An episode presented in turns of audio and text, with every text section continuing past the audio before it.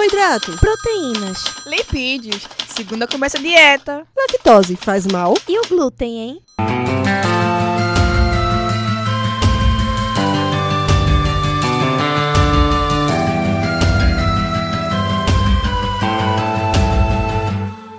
Começa agora mais um Alimenta Cast.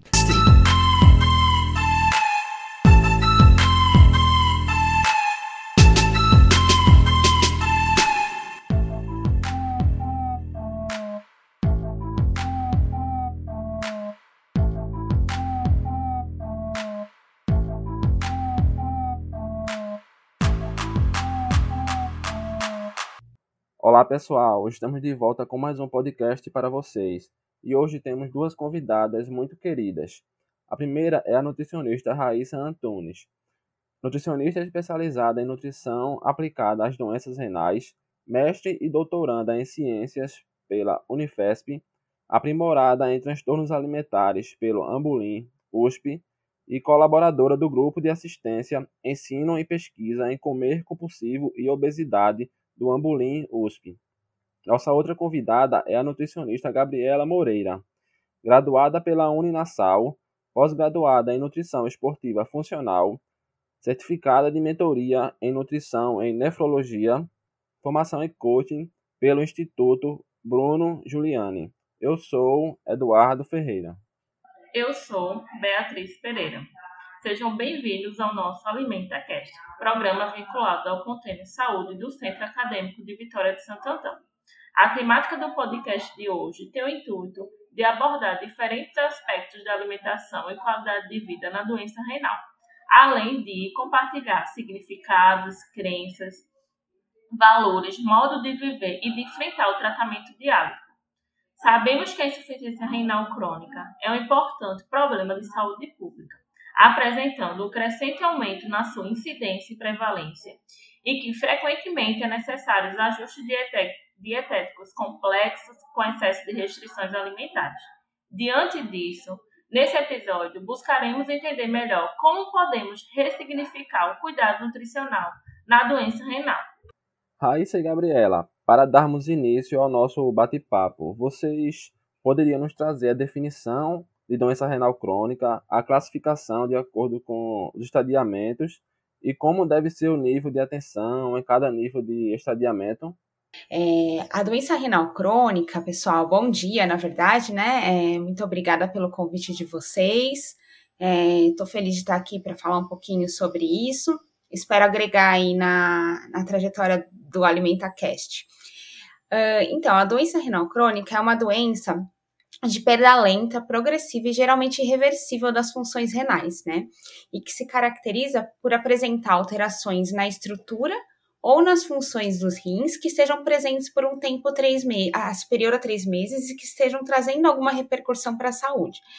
Então, é, se a gente for parar para pensar, o estadiamento em si, né, é, divide essa doença em estadios que vão de 1 a 5, e esses estadios, eles vão classificar, então, é, a, a, o está, basicamente o estágio da doença, né, a gente pode ler dessa maneira, de acordo com achados que incluem tanto a taxa de filtração glomerular quanto a presença de albuminúria. Então, por exemplo, no estágio 1, a pessoa ela pode ter uma lesão renal, mas ainda estar com uma taxa de filtração glomerular normal ou até aumentada mas ela vai ter albuminúria presente. Então, isso é, seria né, a classificação de um indivíduo que está no estágio 1 da doença. E, e, assim, então, a classificação segue né, adiante. Então, a gente tem o estágio 2, 3A, 3B, o estágio 4 e o estágio 5. Em geral, para facilitar, facilitar o entendimento de quem está ouvindo, né, dos estágios 1 a 4, em geral, né, é, a gente consegue chamar de fase não dialítica tá? É, e a partir do estágio 5, é, a gente já é, consegue, geralmente, em muitos lugares, se divide entre estágio 5 e estágio 5D, que é quando é um, um estágio 5, com taxa de filtração glomerular menor que 15, então, né, ml por minuto, e já a pessoa, então, estando em diálise, seria o 5D, né? Então, em geral, é assim que se classifica é, a, a DRC, né? E hum, o nível de atenção em cada estadia, eu acho que a gente pode, falando em nutrição, né, de repente colocar aí que a partir do estádio 3, né, a maior parte das diretrizes, né, dos, nossos, dos guidelines e tal, já recomendam aí, então, uma atenção, né, um ajuste do aporte proteico, de sódio, né, então, é, do estádio 3 para baixo, a gente começa a, é, a, ter uma atenção maior com isso, né, é, se a gente for pensar nas diretrizes, é, e aí, eu acho que também é importante falar, né, que é, isso é um ponto importante, né, quando a gente fala da DRC, porque a, do estádio 3 para o estádio 5 não em diálise, em geral a gente vai ter aí então uma recomendação de redução do aporte proteico na alimentação. No entanto, é a partir do momento que o indivíduo entra em terapia né, é, de substituição renal, é, em diálise no, no geral, né, é, a gente está falando daí de, uma, de, uma, de um aumento do aporte proteico. É, e essa, essa diferenciação né, dessas recomendações é, em uma fase e outra pode gerar bastante confusão, né, em geral, tanto para os nutricionistas, mas também é, para os pacientes. No Brasil, a hipertensão arterial e o diabetes mellitus são as principais causas de doenças renais crônicas, correspondendo, respectivamente, a 35% e 29% dos pacientes em programa de diálise no país. Com isso, tem-se tido um aumento na preocupação devido aos impactos da doença renal crônica na sobrevida dos pacientes, pois muitas vezes a doença renal crônica também está atrelada a outras comorbidades. Então, né, é, de qual forma a doença renal crônica atrelada a outras comorbidades podem afetar a sobrevida e quais os maiores riscos? Bom, então vocês estão comentando, né, da doença renal crônica ela ser atrelada a várias outras comorbidades, né? E eu acho que apesar das causas principais, né, como vocês citaram, né, serem o diabetes é, mellitus e a hipertensão, né, já que a gente está falando, né, desses dois fatores, né, sobrevida e comorbidades, eu acho que vale a gente lembrar que, por exemplo, a hipertensão é, mesmo que ela não seja a causa da DRC de uma determinada pessoa, é muito provável que essa pessoa, né, é, com DRC desenvolve hipertensão ao longo do tempo de doença, né? Isso porque as funções, né, as alterações renais, né, é da própria doença favorecem outras alterações. Ou seja, então, independente da causa da DRC que a gente esteja falando, quando a gente pensa em comorbidades e DRC, a gente está falando de uma série de complicações que estão associadas às consequências da redução das funções renais.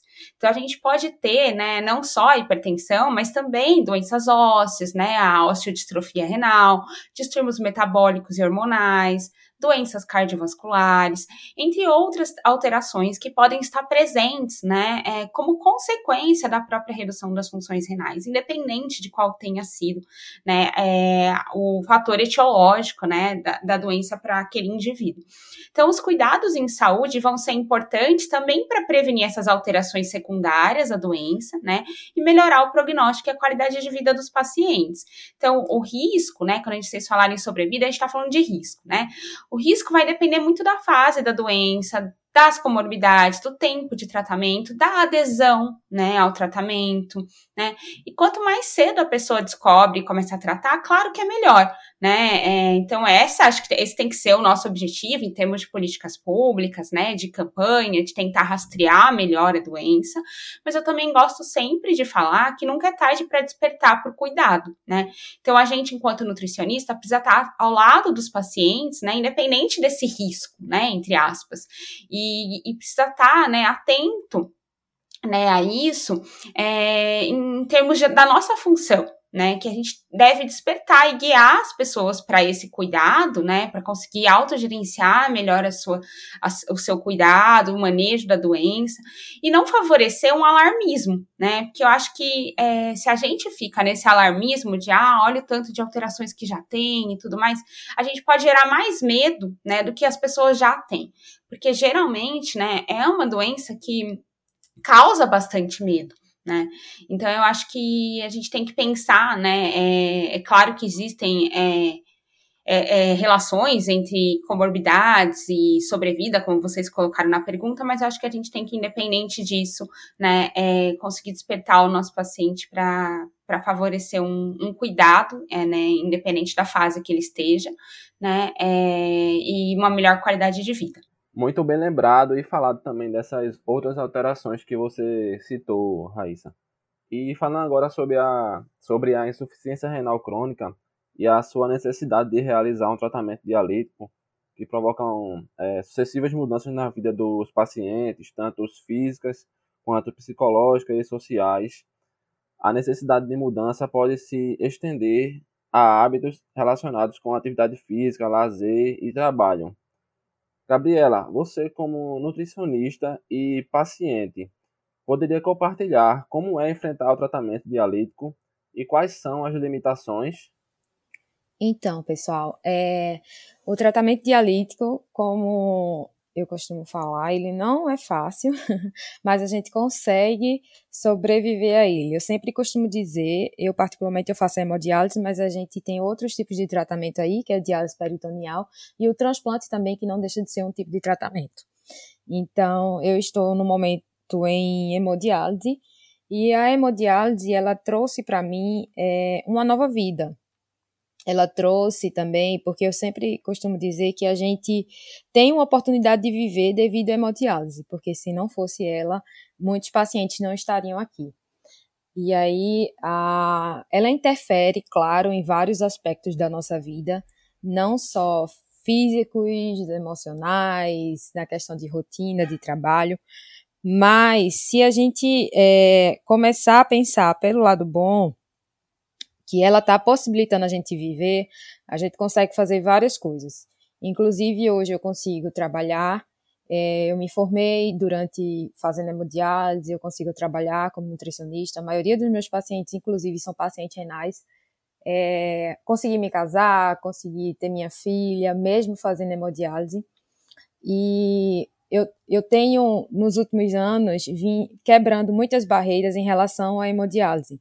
Porque antigamente a gente tinha aquilo na mente de que entrar em hemodiálise é entrar para morrer e que o paciente não iria sair dali mais. E hoje em dia a gente consegue entender que o tratamento ele está avançando, né? Está se modernizando, está dando aos pacientes mais qualidade de vida.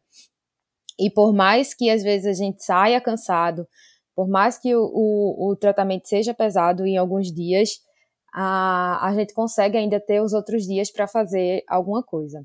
É, o tratamento normalmente consiste em, na, pelo SUS, ele acontece três vezes na semana, num período de quatro horas. Em outras clínicas, se for clínica particular, você tem a possibilidade de fazer o tratamento todos os dias, é, duas horas, depende de acordo com o, o que o médico indicar. É, eu sempre digo que um rim saudável, ele trabalha ali 24 horas por dia. O, a hemodiálise, a diálise, que faz o tratamento de um rim saudável, ela só vai trabalhar três vezes na semana, quatro horas. Então é bem importante a gente não faltar esse tratamento. Gabi, você falou um pouquinho sobre a questão do tratamento através do transplante, né? Isso. né? Eu queria que tu falasse pra gente. É, eu te acompanho, conheço, né? E aí eu eu sei que você tem problema renal desde que você, você já nasceu, né? Uhum. E aí você já fez algum tratamento, você já fez algum transplante. Em questão de viagem, né? A gente sabe da limitação. Como é que faz? Um exemplo, se tu quiser viajar, passar uma semana fora, duas semanas, como é que tu consegue lidar com Sim, isso? Sim, primeiro, em relação ao transplante, eu já passei por dois transplantes. Um é intervivo, de doador vivo, e o segundo foi de doador falecido. É, hoje em dia não me encontro mais transplantada, estou em hemodiálise, mas eu sempre costumo dizer que o transplante também é um tipo de tratamento, né? Porque se um dia aquele transplante, aquele transplante falhar, a gente tem que entender que a hemodiálise está ali para nos dar vida. É, em relação à viagem, quando a gente está em hemodiálise, existe o que se chama diálise em trânsito. E aí, quando eu quero viajar, é, a assistente social da clínica, ela faz todo o trâmite de entrar em contato com clínicas mais próximas do, do local onde eu vou ficar e aí reservar vaga, fazer todo esse agendamento. É, pelo SUS, às vezes, é, é, você tem que pedir uns três meses com antecedência para conseguir a vaga. O SUS, ele dá direito a 30 dias de, de você de viajar assim, passar 30 dias fora e, ele, e você dializar 30 dias em outro local pelo SUS.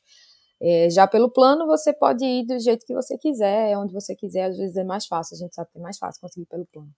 Mas tem essa possibilidade sim de viajar, inclusive eu sempre viajo, eu sempre consigo sair daqui de Pernambuco, viajar, passar a fazer férias, essas coisas, fazendo a diálise em trânsito.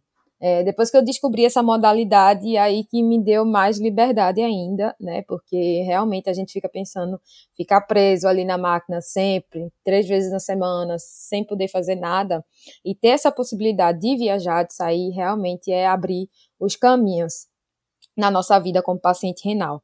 Porque é, o tanto de gente que eu conheço que chega ali na hemodiálise e pensa que a vida acabou, que não tem mais o que fazer, que vai acabar ali mesmo, que vai perder tudo e que é o fim, é, são vários. E aí eu sempre digo que a gente tem que ressignificar isso, né? A gente tem que olhar pelo, pelo lado positivo. Tem que a doença renal, ela não pode ser no, nossa nossa vida, ela tem que ser uma parte de nossa vida. E eu sempre tento trazer isso para os pacientes.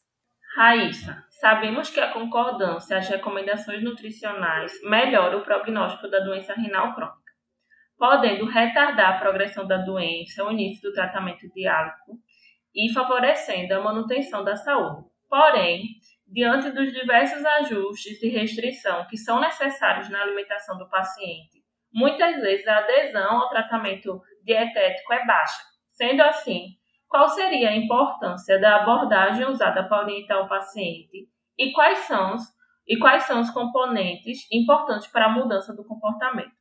É, fala um pouco para a gente, Raíssa, da sua pesquisa, da tese do doutorado, deu uma lida, né? E aí, na qual você agregou os, principais, os princípios do comer intuitivo. É possível utilizar as abordagens é, comportamentais da alimentação e nutrição em uma condição clínica tão complexa Sim, Beatriz, vou falar um pouquinho para você é, do, do meu trabalho de doutorado, mas eu acho antes importante pontuar uma, uma coisa que você colocou, né? Acho que duas coisas. Primeiro, né, é ah, os diversos ajustes e restrições que são necessários. Eu acho importante a gente lembrar, né, que isso vem sendo marcado ao longo do tempo nas pesquisas na área de nefrologia, que a gente só tem uma assim, restrição que a gente pode chamar que é uma privação mesmo, que é a carambola. O restante da, da dos ajustes, como você falou, é, é, é, ajuste justamente porque é algo que a gente vai ter que ajustar, e muitas vezes individual, não é uma privação. Né? Então, eu não estou querendo, né, mudando a palavra aqui, né, é, de privação para ajuste, eu não estou querendo dizer que é uma coisa simples e, e relativamente fácil para a vida das pessoas, né, e dos pacientes como um todo. Mas só para a gente alertar, porque senão a gente fica naquele lugar de que existe, vai existir uma coisa que é proibida e outra que é permitida, né? E quando na verdade também vários dos ajustes é, né, é, especialmente quando a gente pensa da, do tratamento conservador da doença renal crônica, são ajustes que vão muito de encontro e semelhantes a ajustes que a gente já é, sabe que são necessários para uma boa saúde, que são embasados, enfim, pela, pelas diretrizes que vão para pessoas né, é, sem doença renal crônica também. Então, acho que esse é um primeiro ponto Inclusive, importante. Raíssa, a, a maioria dos pacientes que, que eu conheço e que eu acompanho é, que estão no conservador morrem de medo de ir para hemodiálise pelo fato de que achar que as restrições vão ser mais severas, né? E a gente a gente, a gente sabe que na hemodiálise a gente vai acompanhar aquele paciente devido aos exames bioquímicos, então depende de potássio, fósforo, cálcio, enfim. E no conservador a gente tem mais aquela restrição, né, da restrição proteica, sódio, e aí muitos pacientes têm esse uhum. mito e acabam realmente ficando com mais medo ainda. É, eu acho que esse é um mito, assim, muito divulgado por nós, às vezes, profissionais de saúde, né? Pela formação muito biologicista, por esse foco muito nas restrições, né? Que, que eu coloquei bastante lá, né, Beatriz, como você falou, que leu lá a minha tese. Eu acho que é um pouco isso. E se a gente for pensar a baixa adesão, né? É, além do medo, né? Que a Gabi também colocou aí, né? É, a baixa adesão, quando a gente olha, pelo menos na literatura, ela está muito relacionada é, não só, né, é, claro que tem essa baixa adesão pode ser também pela dificuldade em alguns ajustes e tal, mas o que os estudos têm mostrado é que as principais causas dessa baixa adesão ela tem a ver com pouco contato com o nutricionista, com a complexidade né, é, da dieta, com a qualidade da relação do paciente com a equipe, com o, a, o quanto as informações são conflitantes e também com é, a prevalência de depressão nessa população.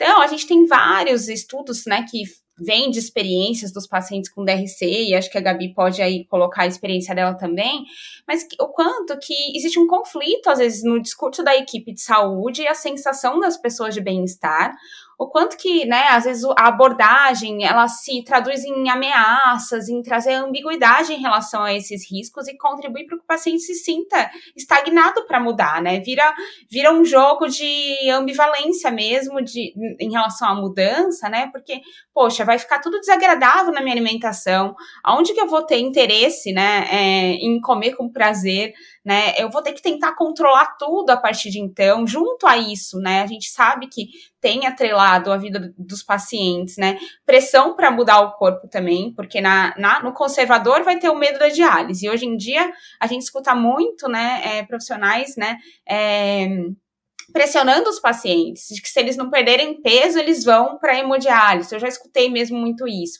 E uma vez em diálise, muitas vezes a pressão ela vai ao contrário, de que se você não perder peso, você não vai conseguir transplantar. Ou seja, isso gera uma enorme confusão, os pacientes se sentem sobrecarregados e a gente, eu fico pensando quanto que a gente está contribuindo, né, quando a gente vê esse cenário e escuta o feedback dos pacientes, para realmente mudar o cuidado em saúde né?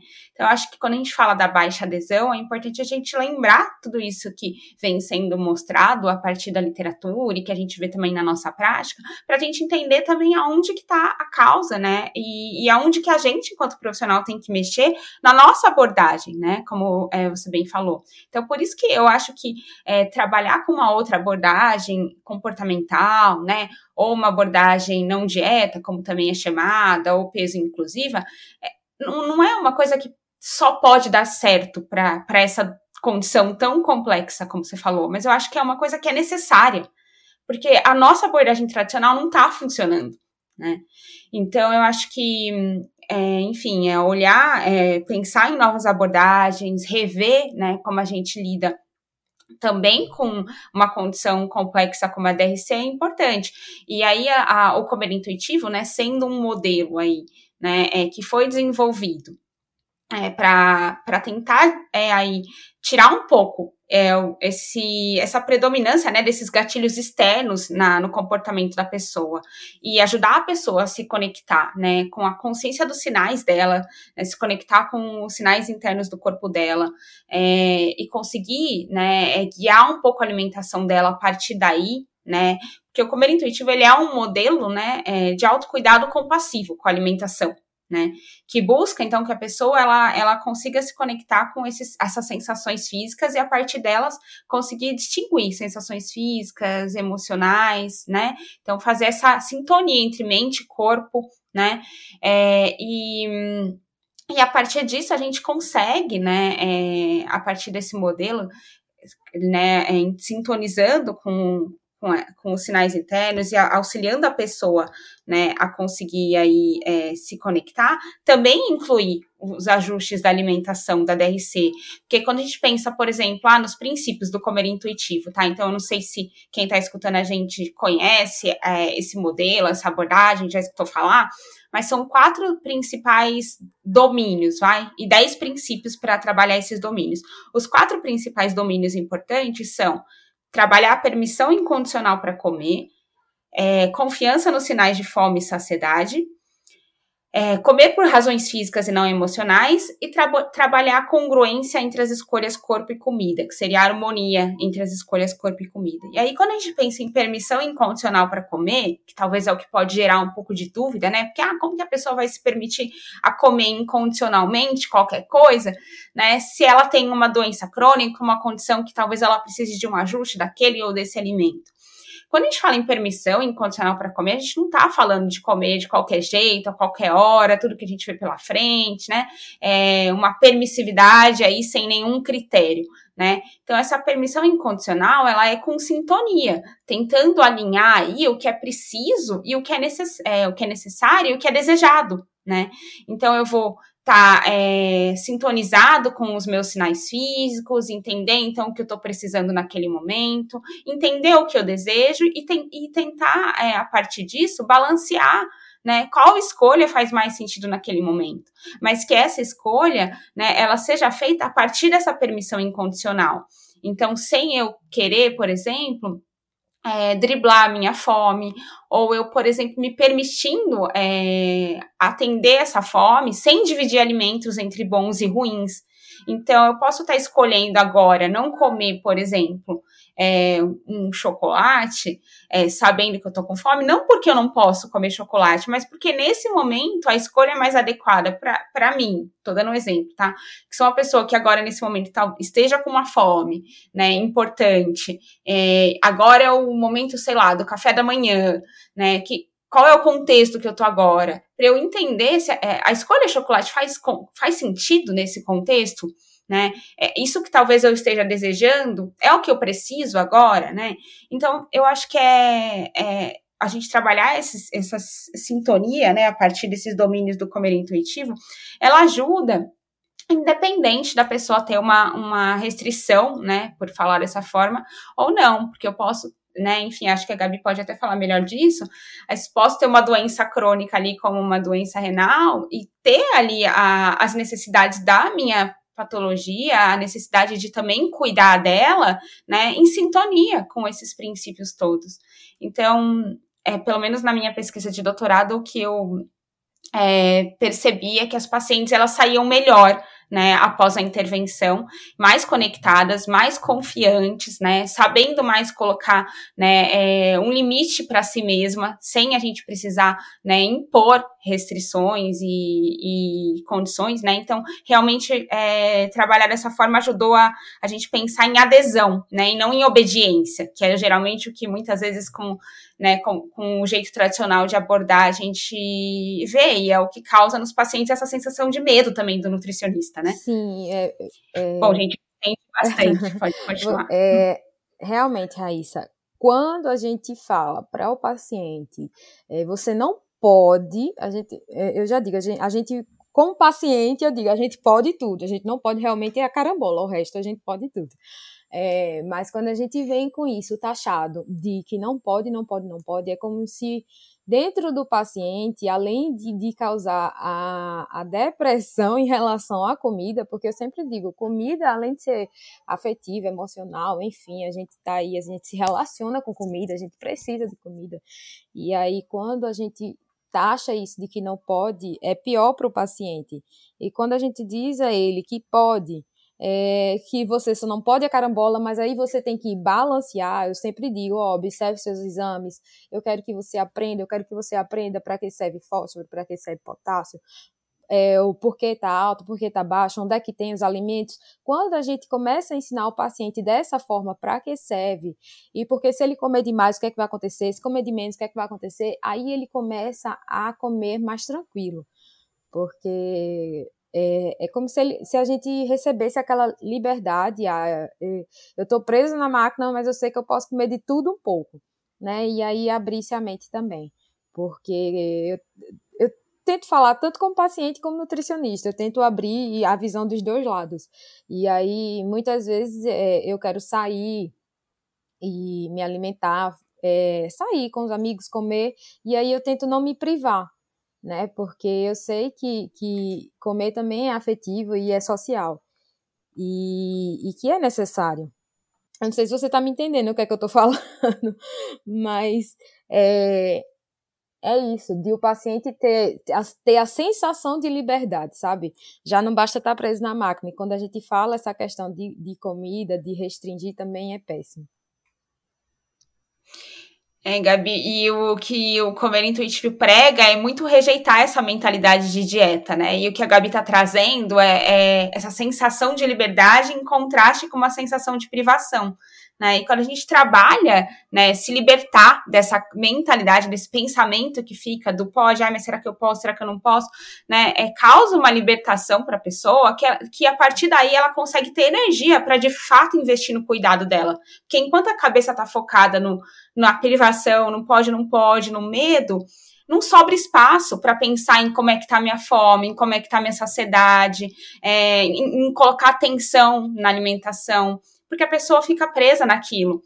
Então, tem um relato de uma paciente minha, após o, a intervenção do doutorado, que ela comenta que que é que a intervenção serviu para ela para mudar o hábito dela completamente, mas não só alimentar, mas alimentar, mas o jeito dela de pensar e de ver as coisas. Então ela comenta que ela começa a prestar mais atenção no que ela comia e deixar de se preocupar tanto no que pode e não pode comer, porque afinal das contas o que vai mudar, né, é, o prognóstico dela é o que ela fazia, é estar atenta ao que ela está fazendo é, revisitar o que está acontecendo na vida dela, né, ter consciência de como ela está levando né, é, essa vida e alimentação dela e não ficar preso né, em tabela, em número, em é, posso, não posso, né, que é realmente que nem a Gabi falou, né, passa essa sensação de, de que a sua vida acabou ali, né.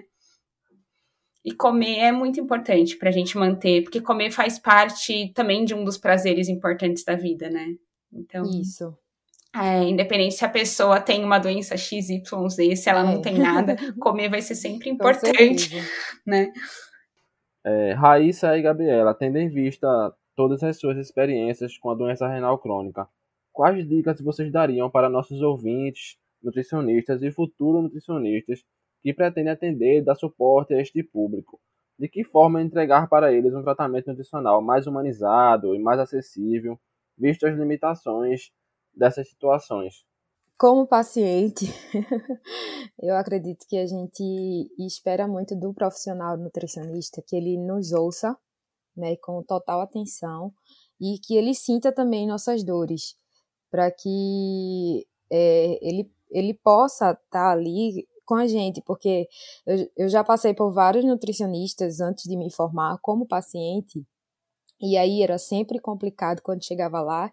E eles vinham com essa, com essa tabela de, do, do não pode, né? Sempre costumo dizer isso.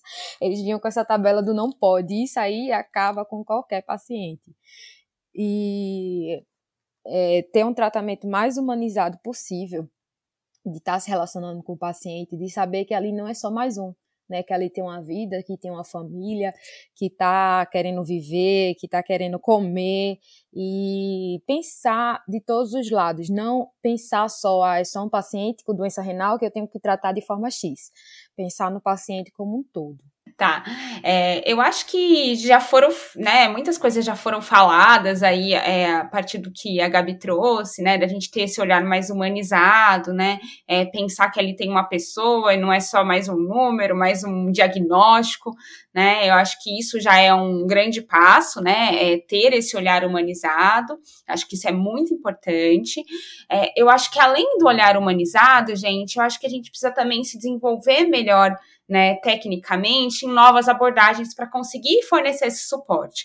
Porque também não vai adiantar eu só estar tá ali sendo simpática, pagando de nutricionista bozinha, né, entendendo o lado do outro, mas não tendo, né, é, habilidade suficiente para conseguir ajudar na mudança de comportamento e conseguir auxiliar essa pessoa para desenvolver, né, é, uma nova trajetória aí de cuidado, né. Então eu acho que é muito importante o, o nutricionista se especializar, é, não só na doença, né, porque eu acho que isso é essencial, é, e até no, a gente tem um um artigo que a gente publicou né, é, de revisão em que a gente é, propõe um modelo né, é, de estratégia para a doença renal crônica em que a gente consiga considerar. É, então, acho que esse, talvez esse seja um, um bom modelo para contar aqui, da, que, é, que veio aí da, de estudos do nosso grupo. A gente supõe nesse modelo, propõe, né, que, esse, que a gente tenha uma base de conhecimento da complexidade da doença renal crônica, entenda as suas recomendações nutricionais, mas que no topo disso a gente consiga, né, se desenvolver enquanto, né, é, terapeuta nutricional, né, que é o nome que a gente dá para o nutricionista que trabalha com aconselhamento nutricional. Então, que a gente possa ter o aconselhamento nutricional ali no topo, né, para conseguir dar suporte para a gente guiar esses pacientes essa consulta de uma maneira menos prescritiva e que considere a, é, né, é, a, é a pessoa ao centro, né, numa relação colaborativa, em que a gente consiga estar tá ali, né, fazendo planos ao longo do tempo e não querendo resolver tudo numa primeira consulta, né, e que é, junto com esse aconselhamento nutricional a gente possa ter algumas estratégias, algumas teorias, alguns modelos para ajudar. Então, no caso, é, nesse artigo que a gente desenvolveu, a gente é, traz como sugestão quatro estratégias que poderiam agregar na, na trajetória do nutricionista para ajudar é, na condição da DRC, que seria a entrevista motivacional, que é, né, é um modelo muito legal para a gente desenvolver melhor a habilidade de comunicação e de relação interpessoal. As, as ferramentas da terapia cognitivo-comportamental, que vem da psicologia, mas que o nutricionista pode usar essas ferramentas, né, é, para auxiliar no tratamento nutricional o Mindful Eating, que é o comer com atenção plena, que também pode né, é, ser aí um, uma ferramenta importante para melhorar a consciência dos sinais internos e trabalhar essa conexão né, com o momento presente. E o comer intuitivo, que eu já falei bastante né, anteriormente, mas que é uma abordagem ampla que tem aí vários princípios e que pode ajudar a gente sair aí desse modelo né, é, também de dieta e ajudar a trabalhar essas questões, né, é, de resgate da consciência do corpo, mas também de perceber os gatilhos externos, perceber várias outras é, outros fatores que também acabam influenciando no nosso comportamento, que podem não ter a ver é, necessariamente com a doença renal crônica, mas que vão influenciar também na alimentação. Então, eu acho que é, trabalhar dessa forma, né, a gente considerando aí um pouco tudo isso que eu falei, pode ajudar a gente a melhorar a motivação do paciente, melhorar a autoeficácia, que é o quanto que ele se percebe capaz para colocar em prática né, algumas ações, o auto-manejo, o autogerenciamento da doença, e por fim, isso pode melhorar né, é, é, a adesão, que é o que a gente tanto quer, né, para poder melhorar aí, é, o prognóstico e o cenário da DRC enquanto problema de saúde pública. Né? Então, acho que se eu pudesse deixar uma mensagem é essa. Então, agora iniciamos o nosso Betcast, que é uma brincadeira do nosso podcast baseados em perguntas rápidas que podem ser respondidas de forma curta. A primeira pergunta é: vocês têm fome de quê? Saúde, com certeza. Ai, eu tenho fome de aprender, gente. É, eu gosto muito de aprender coisas novas e estar tá estudando, mas eu acho que precisa de saúde para isso também, né? Qual o acontecimento marcante para vocês durante suas vidas profissionais? Acho que o acontecimento marcante para mim foi receber um paciente com 498 de ureia e, e um paciente com 28 de creatinina, que para mim foi surreal mas aconteceu. Acho que um dos acontecimentos mais marcantes da minha trajetória é uma paciente que chegou para mim, né? Como vocês falaram, eu também trabalho com transtorno alimentar, né? Uma paciente que chegou para mim com um transtorno de compulsão alimentar, em que o principal gatilho para isso foi é, as orientações da doença renal crônica, porque ela tinha rins policísticos, né? Fazia tratamento conservador. E, e, ela chegou muito mal depois que ela começou a fazer o tratamento e receber as recomendações médicas, o negócio estourou e bagunçou mais.